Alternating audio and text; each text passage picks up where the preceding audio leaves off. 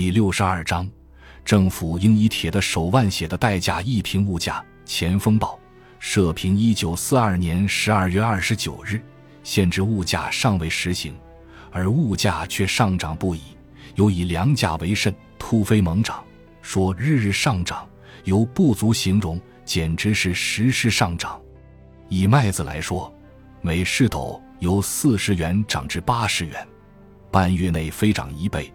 其他货物因受粮价影响，亦随之飞涨。如此飞涨，不加限制，阴历年节，仅磨有涨至十元一斤的可能。战时物价上涨原是常态，不足为奇。不过像这样的飞涨却很少见。河南今年麦子减收，秋禾全虾，粮食原不够吃，限于事实，军粮又不能豁免，虽获减征。但为数甚少，征实征购之数仍非河南人所能负担。现在民间情况是这样的：没粮的已逃荒他去，未去的县虽有一点粮可吃，如不纳粮，亦不过维持一时。一完粮，马上就成无食的灾民。这种情况相当普遍。完了粮上有余粮可食的，为数极少；无粮吃的灾民，政府要救，有一点粮棉可自顾的。不需政府救济的人，偏又限期纳粮，使变成待救的灾民。还有一种情况是，土地虽多，确实没粮可吃，自己没粮吃，还需买卖完粮，这是最可需的一种人。土地多，人口众，徒受地多之累，民无粮而军粮又不能不征，一方面就无粮灾民，一方面又是有粮之人纳粮。也变成无粮灾民。河南缺的是粮食，法币再多买不到粮食，不能充饥；争取的是粮，发给的是钱，粮已真正的争取，钱却未及发给。一方救灾，一方制造灾民，督征与救灾矛盾得没有一点调和余地。这一憾事真使我们心痛欲碎。然而各方的错误造成今日的事实。事已至此，已补救无方，又复何言？军粮公粮需用迫切，督征急如星火，粮价安得不随之飞涨？有的以所有之卖去完粮，无的尚需买卖以完粮。今日河南各地粮价飞涨，与督征是有直接关系的。政府催征紧急，故是粮价飞涨之直接原因、主要原因。但于此之外，尚有其他原因在，有些有钱人看见政府大员四出，加紧督征，征时征购急需扫数，粮价一定要涨，他们看准了发财机会，于是趁火打劫，兴风助浪，尽其所有，大肆囤积。一方面在征购，一方面在囤积，粮价安得不飞涨？同时，贩运商人因各地粮价不同，转移购运。加速通货流动，铸成粮价上涨。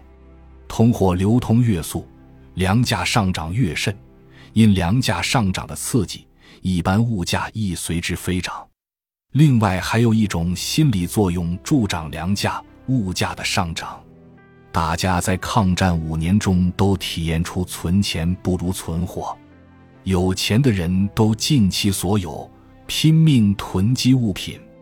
他们把货囤起来。使市面货物减少，又把钱抛出去，使市面通货增多，并增速其流通，直接间接都铸成物价的上涨。